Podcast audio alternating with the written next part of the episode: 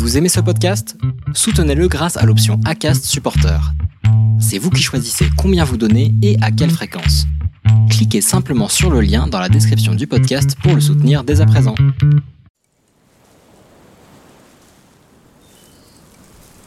HS, c'est une série d'entretiens avec des gens comme vous et moi qui un jour ont pointé du doigt certaines caractéristiques de la douance en eux. Pourquoi se reconnaître hypersensible? Se savoir comme tel est suffisant Faut-il se faire tester au risque de perdre d'illusoires illusions Comment vit-on avant d'identifier ces caractéristiques? Que se passe-t-il quand on décide de passer un test qui prouverait qu'on ait un haut potentiel? Et que vit-on une fois qu'on sait qu'on l'est? Ou pas? Merci d'écouter HS, le podcast situé à l'intérieur d'un hypersensible. C'est une, lueur, dans le comportement ou dans le regard. Des gens un peu vifs, euh, qui, qui réagissent pas forcément de la façon attendue. Euh, quelqu'un qui va sortir une connerie, au contraire quelqu'un de très fermé, ou quelqu'un qui est en mode bouleversement, quelqu'un qui parle dans tous les sens, quelqu'un qui est un peu en mode trop.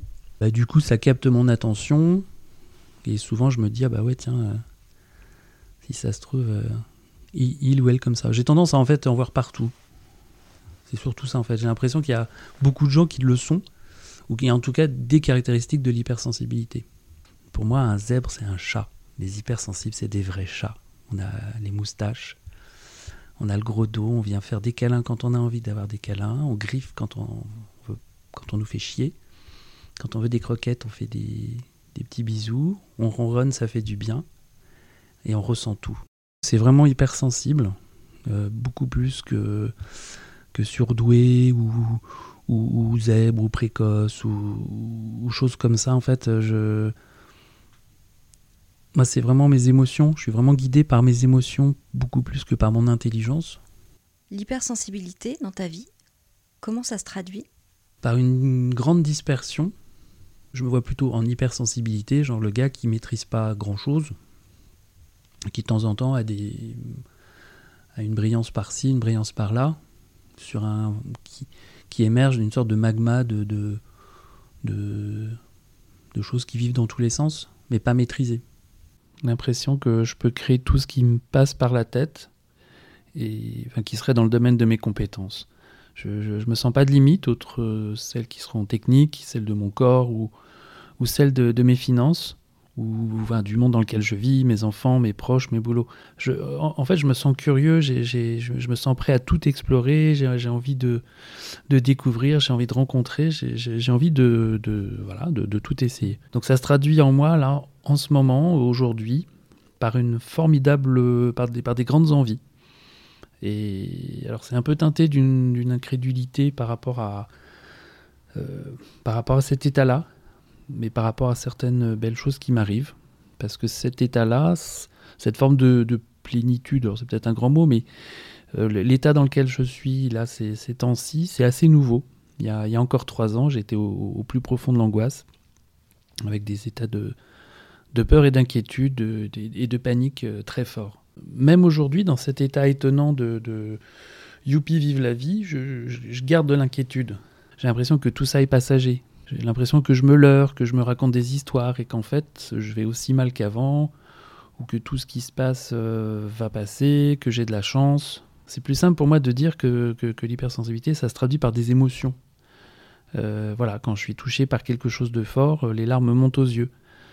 Euh, que ce soit les, les paroles d'un enfant euh, qui serait super touchant ou, ou, ou la douceur d'un moment ou la, ou la force d'un moment, euh, paf, ça, ça, va être une montée très, très forte au fond de moi et, voilà, mes yeux se mouillent et généralement quand, quand c'est avec des gens que je connais pas, ça fait un peu con, mais bon. Ça, la musique sacrée, des concertos pour piano, des, ou alors des œuvres très, très fortes en rock ou en électro, ça me ouais ça me terrasse ça me liquéfie euh, je, je sais pas je sais pas où ça tape mais ça tape directement et, et l'effet est assez fantastique ça me soulève. Et puis ça me donne envie d'écrire ça me donne envie de créer ça démultiplie mes envies euh, voilà et c'est un peu ce que je vis aujourd'hui euh, je sais pas je me sens dans une grande grande créativité dans une grande confiance. et donc avec l'envie d'aller encore plus loin. Tu vis ça comment, toi? Je, le vis plutôt pas mal aujourd'hui.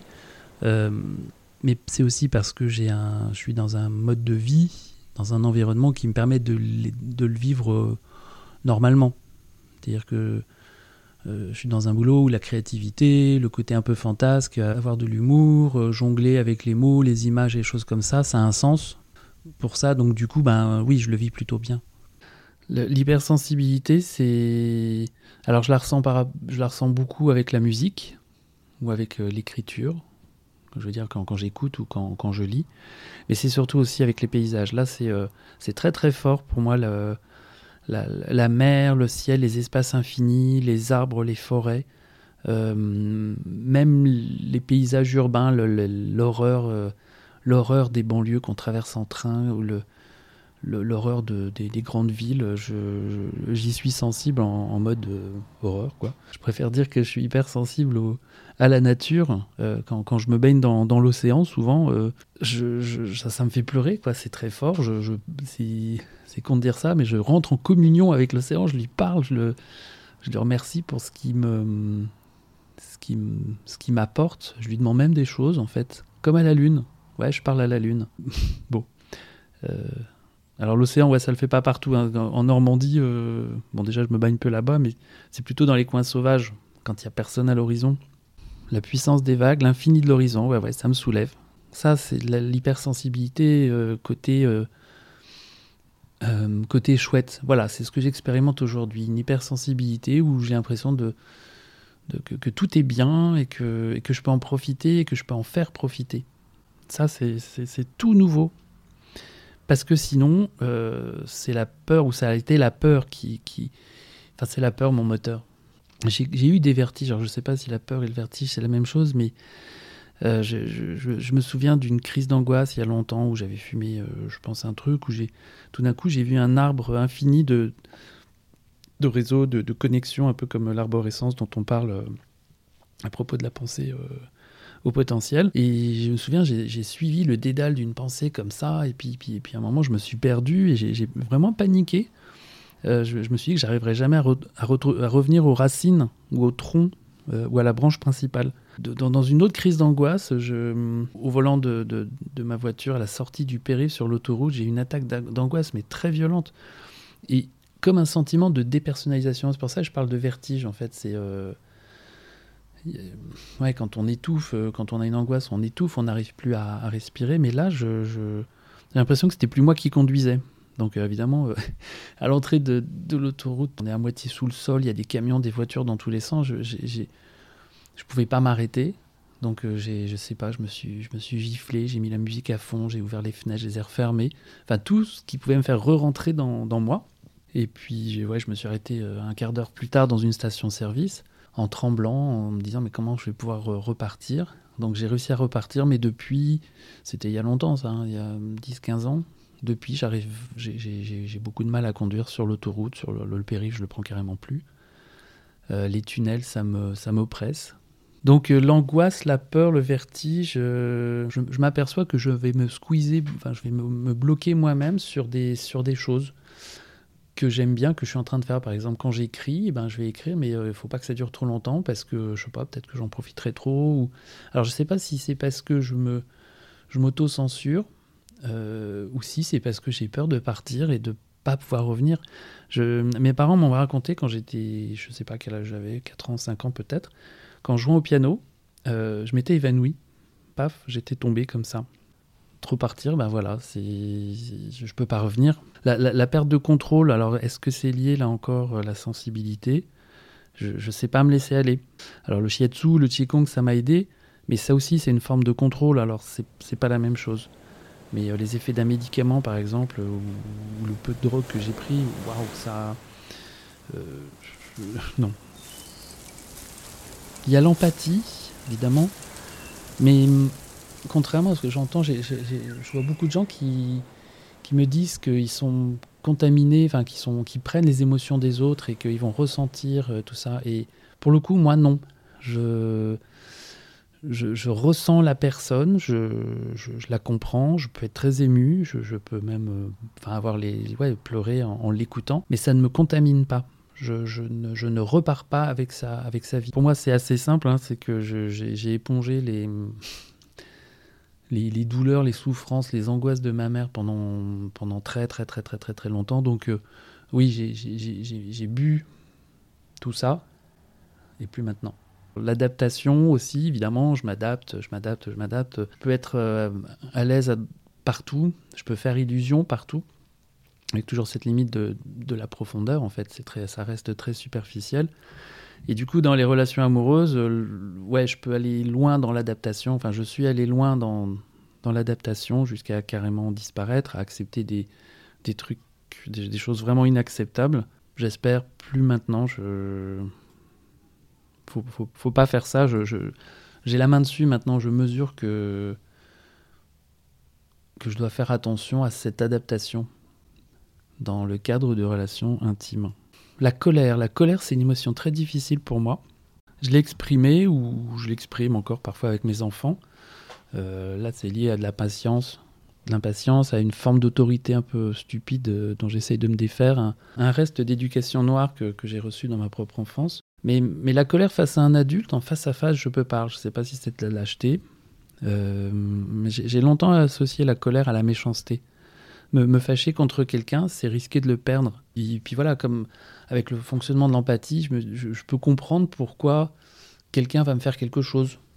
Je sais pas, une trahison, euh, un coup en douce, euh, faire passer ses propres intérêts avant les miens je peux comprendre ça, donc du coup, bah, je vais avoir du mal à me mettre en colère. Évidemment, une colère pas exprimée, ça donne euh, une autre forme de violence que, que, que je vais m'appliquer. Dans, dans, tout ce que je dis, dans toute cette sensibilité ressentie négativement, heureusement, j'ai la créativité. Donc euh, la, la, violence, je l'ai mise dans des textes, je l'ai mis dans des musiques, des, des, choses que j'ai écrites ou, composées. Et du coup, bon, j'en ai quand même euh, évacué une bonne partie. Sinon, je pense que je, bah, j'aurais mal fini en fait. La colère, je peux la, ressentir et l'exprimer assez fort, euh, sauf que j'en rencontre jamais, contre, euh, contre les sarcophonistes. Ouais, c'est ces gens-là et ceux qui, surtout ceux qui votent pour, pour ces, ces gens-là. Là, ouais, c'est même plus de la colère, c'est de, la, de la haine, vraiment.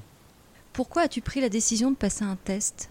En fait, il y a deux, en 2016, euh, quelqu'un m'a offert un, bouquin euh, d'une coach. J'ai trouvé ça chouette parce que à chaque page, je me disais, bah, c'est, oui, c'est moi, tiens, oui, c'est marrant, on dirait ça. Et donc, ça m'a il m'a fallu 2-3 semaines pour comprendre ce que ça pouvait avoir comme implication. Et puis au bout d'un moment, quand même, je me suis aperçu que ça me, ça me tournait un petit peu dans la tête. Donc j'ai commencé à rôder euh, sur le web, à aller sur les forums. Euh.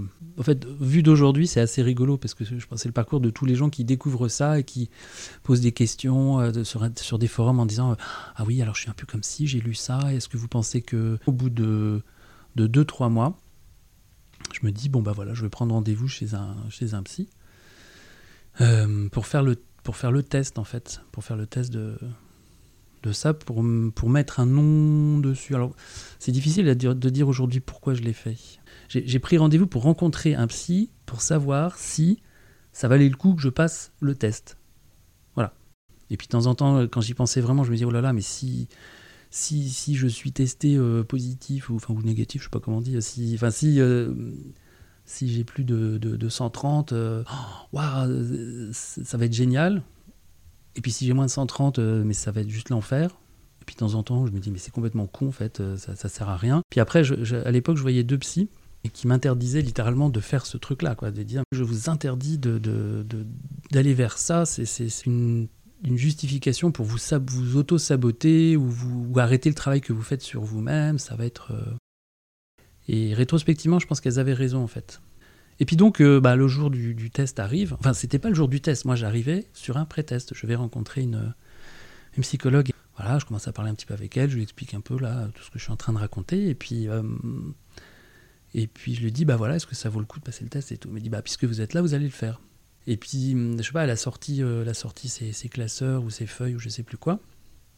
Et puis hop, je me suis retrouvé dans le, je me suis retrouvé dans le test quoi. Sur, le moment, en fait, j'ai bien vu où ça se passait super bien sur les, mots. Il y, a, toute une partie sur le vocabulaire. Et euh, là, c'était quasiment du tac au tac. Mais bon, rien de, pour moi, rien de forcément extraordinaire. J'écris depuis que je suis gamin. Euh, j'ai été un très grand lecteur, donc sur le vocabulaire, rien de. Voilà. Après, sur les chiffres, euh, pour moi, c'était juste une catastrophe. Il y avait des séries de chiffres à réciter à l'envers et tout. Au bout du troisième ou quatrième, euh, j'étais, j'étais complètement largué. Et puis mettre des cubes comme ci ou des trucs comme ça. Enfin, euh, des suites logiques ou pas logiques ou bon, j'ai fait ce que j'ai pu et puis, et puis voilà. Et puis et avant même, donc voilà, fin, fin du truc. Et puis elle avait dû voir quand même que j'étais un peu angoissé parce qu'à la fin du truc, elle dit bon, je, je, je devrais pas vous le dire, mais je globalement là comme ça, j'ai pas analysé. Il faut que j'analyse bien sûr le- le- les résultats et tout, mais globalement, je pense que je pense que vous en faites partie. Donc je suis parti en fait à la fin du test. euh, avec cette sensation que ben, quand même c'était juste bizarre en fait quelqu'un qui me dit que je le suis peut-être mais sans preuve euh, véritable et puis moi avec l'impression d'avoir euh,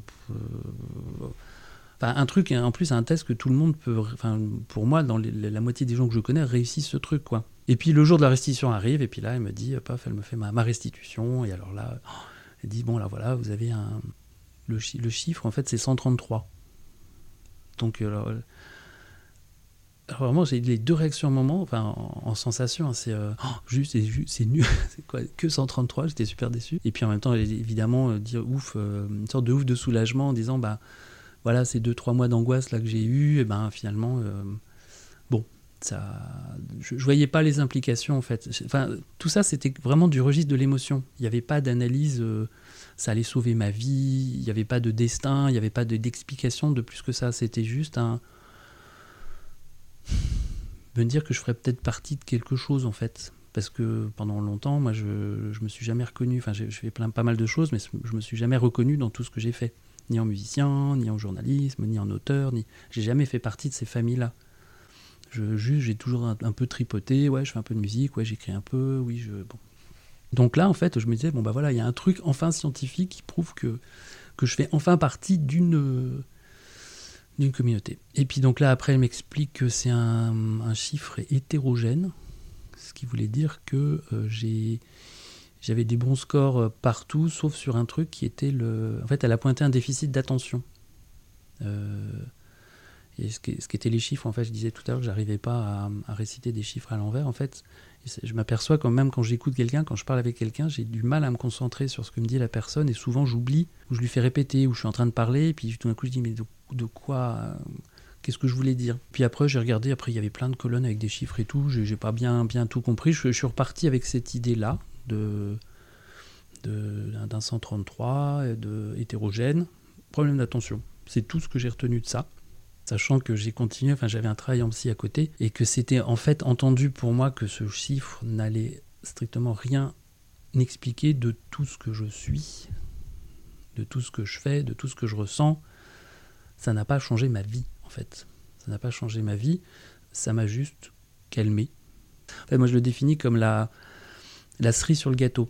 Et le gâteau, c'est absolument pas ça du tout. Le gâteau, c'est tout ce que j'ai vécu et tout le travail en psy que j'ai pu faire avec une... euh, notamment avec une, euh, une dame qui m'a vraiment accompagné loin et profond et qui m'a qui m'a révélé certaines euh, fêlures, on va dire, on va, appeler, on va appeler ça comme ça. Je suis content en fait d'avoir découvert ça presque par hasard, d'avoir très peu passé de temps avec cette idée, je le fais, je le fais pas, parce que je vois beaucoup de gens pour qui c'est une angoisse depuis longtemps, pour qui qui ont été révélés trop tôt à ça, ont été confrontés même enfants à ce truc-là et qui du coup ont, fait toute leur construction sur euh, ah mon Dieu, euh, je suis euh, doué ou surdoué ou précoce ou zèbre ou machin. Moi, en fait, c'est c'est arrivé ouais, en l'espace de 4-5 mois, entre un moment où j'ai lu un bouquin et le moment où j'ai eu ce chiffre. J'ai pas refermé cette page-là parce que je suis toujours dedans, je pense souvent, et puis. Mais ça n'explique, c'est pas. c'est juste une cerise sur un gâteau. C'est un paramètre, comme un autre. euh, voilà, je fais 1m80 par ailleurs, euh, j'ai des problèmes d'attention euh, d'un autre côté, et puis et ben, je ressens les choses comme ça, d'un troisième côté. Tout ça fait un grand ensemble, fait que c'est moi. En fait, ta question au départ, c'est comment j'ai pu vivre aussi avec ça avant. En fait, je m'en suis jamais aperçu, moi, de tout ça. Mais vraiment, même quand je travaillais sur moi-même, c'était soit j'avais des angoisses, soit j'étais, oui, artiste, créatif. Et c'est d'aujourd'hui, c'est depuis ce test-là qu'effectivement. Mais avant, j'ai jamais pu mettre en avant une. J'ai jamais remarqué enfant quoi que ce soit. J'étais trop angoissé, j'étais trop timide, j'étais trop introverti, j'étais trop euh, coincé, euh, apeuré, mais vraiment apeuré. Quel enfant étais-tu? Enfant, j'étais tout seul dans ma tête. J'ai très peu de souvenirs. Bon, j'ai j'ai deux frères, mais euh, très, très peu de contacts, et même encore aujourd'hui, il n'y a pas du tout d'empathie entre nous. On, est très loin les, uns des autres. Euh, on a une famille euh, maintenant qui est, qui est brisée de, toutes les manières possibles et imaginables. Euh, donc ouais, enfant, j'étais tout seul dans ma tête et j'ai pas de souvenirs, très peu de souvenirs, et généralement ils sont pas heureux.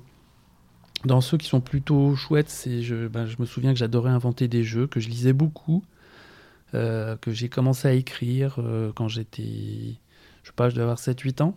Euh, je me souviens aussi d'un jour de mon père qui rentre dans ma chambre et dit mais t'es encore en train d'écouter ce disque là et c'était dans les steppes d'Asie centrale de Moussorski et pour qu'il me dise ça c'est que ça devrait vra- ça devait vraiment tourner en boucle en fait. Je devais m'hypnotiser avec avec du Moussorski le jeu la lecture la musique et puis le travail alors le travail scolaire c'est fallait que je travaille, il fallait que je travaille, il fallait que je travaille avec des bonnes notes à l'école, sinon j'étais puni.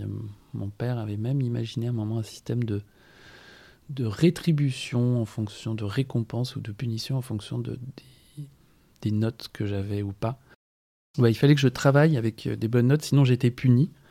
Et, et puni, ben, je l'ai été euh, un jour où, où j'ai triché sur mon bulletin. Je sais pas si c'était en cinquième ou en quatrième. Je maquillais les, je zéros en, 6 ou en 10. Donc ouais, en punition, ça a donné une, bonne grosse claque parce que j'ai commencé par mentir, évidemment. Et puis après, pendant je sais pas combien de temps, une semaine, 10 jours, 15 jours peut-être, euh, j'ai été obligé de manger dans ma chambre tout seul le soir. Et puis il fallait que je travaille, euh, pas le droit de jouer, euh, pas le droit de jouer, je devais faire que travailler. Donc je pense que je restais devant mon bureau à, à essayer de travailler, comprendre ce que ça voulait dire. Donc voilà, j'étais un élève plutôt, plutôt moyen, euh, voire mauvais. En français, ça allait évidemment parce que. Mais bon, j'avais encore déjà pas vraiment cette capacité d'analyse, je pense, je- qui, qui encore aujourd'hui. euh, Voilà, ouais, je me souviens aussi des devoirs de vacances. Il fallait que absolument les faire pour que je puisse euh, faire d'autres trucs euh, bien après. Et ça avançait pas, je bloquais sur cette saleté de trucs. Et, puis, j'ai un souvenir euh, de la main de ma mère, en fait qui elle, elle corrigeait les copies de ses élèves à côté de moi. Plus tard, j'ai compris qu'il valait mieux être une élève de ma mère que son fils, sur le côté travail scolaire, en fait. Voilà. Après, bon, les études, le collège, tout ça, le lycée, la seconde, ça a été épouvantable. Euh, j'étais coincé, j'étais introverti. introverti je... Quand je me suis retrouvé ensuite en première dans une école avec des filles, parce qu'en fait, euh, ouais, tout mon collège, je l'ai fait dans une école de garçons, euh, c'était. Alors là, j'ai découvert les filles. Waouh! Bon, c'est. Euh, Non, j'étais sur le travail scolaire. Je vais revenir sur le... ce qui m'a sauvé.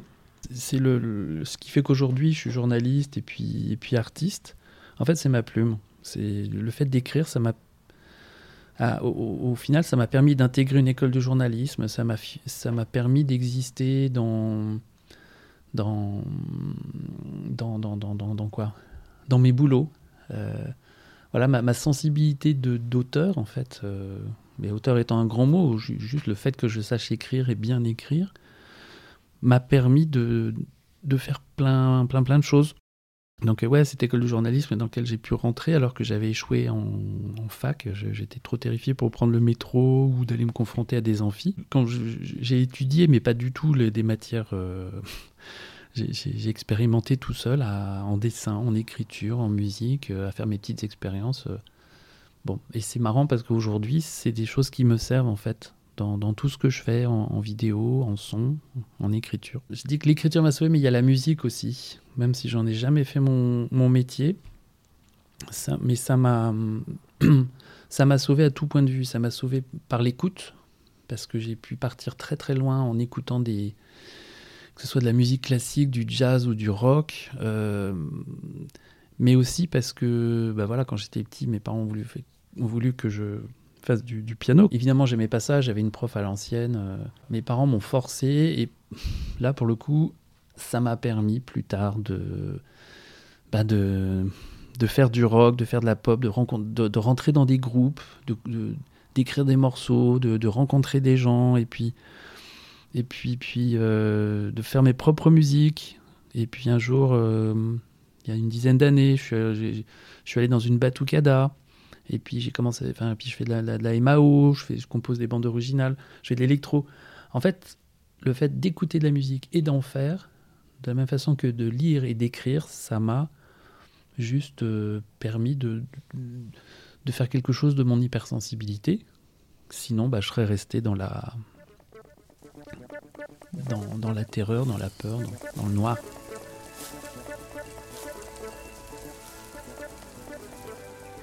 Les gens que j'admire, c'est plutôt des artistes. C'est des gens dont l'univers me fascine, qui, m'ont envoyé, qui m'envoient loin, profond, haut.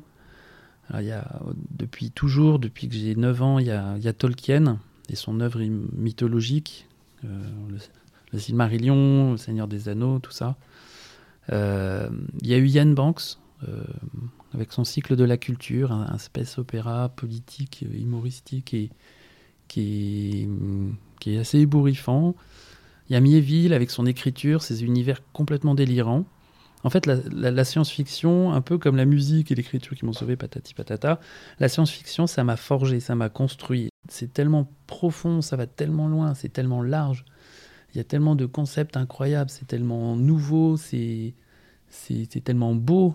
Je- Euh, Grâce à la science-fiction, j'ai assisté à la naissance de l'univers, à la naissance des univers. J'ai même vu la fin des univers.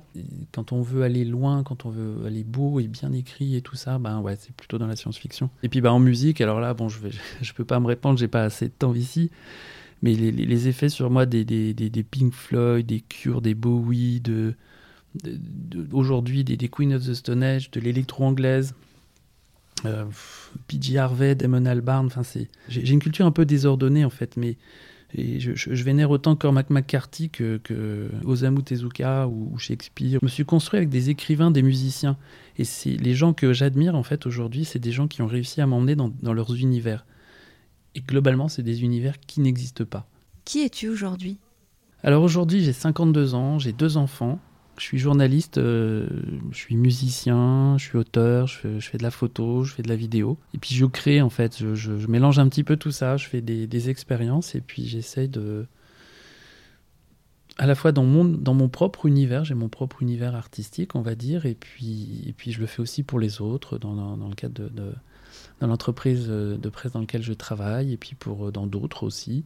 Aujourd'hui, je suis sensible, je suis, je créatif, je suis curieux. L'hypersensibilité, comme je disais, je la transforme en créativité et, je me réalise de plus en plus dans des projets qui sont beaux, je crois. Euh, J'ai une grande intuition euh, de ce qu'il faut faire.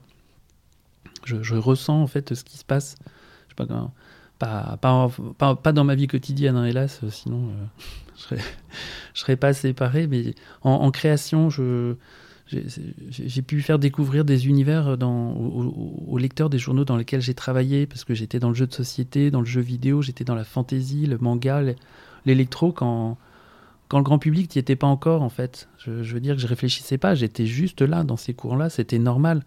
Euh, et puis j'étais pas le seul, on était plein dans les années 80-90 à, faire émerger, au grand public la, la pop culture, en fait. Ben, c'est voilà, moi j'ai baigné là-dedans et puis là-dedans, je continue à avoir des petites intuitions. C'est important pour moi parce que je me suis longtemps battu dans mon boulot pour, pour être reconnu là-dessus. Je me suis battu avec des gens qui comprenaient pas ça, alors que c'était tellement évident pour moi qu'il fallait y aller. Il fallait, on n'avait pas besoin d'études marketing, et de, de, de- de- d'études clients pour, euh, pour savoir qu'il fallait le faire.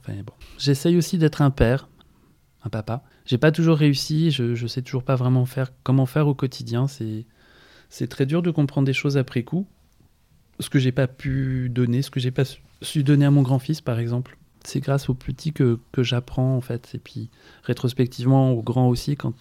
Voilà, en fait, c'est très dur émotionnellement de, de, d'être en empathie avec ses enfants, de ressentir ce qu'ils sont, de comprendre ce qu'on leur fait quand on fait ça ou quand on dit ça ou quand on fait pas ça ou quand on dit pas ça. Moi, les enfants, ça me bouleverse.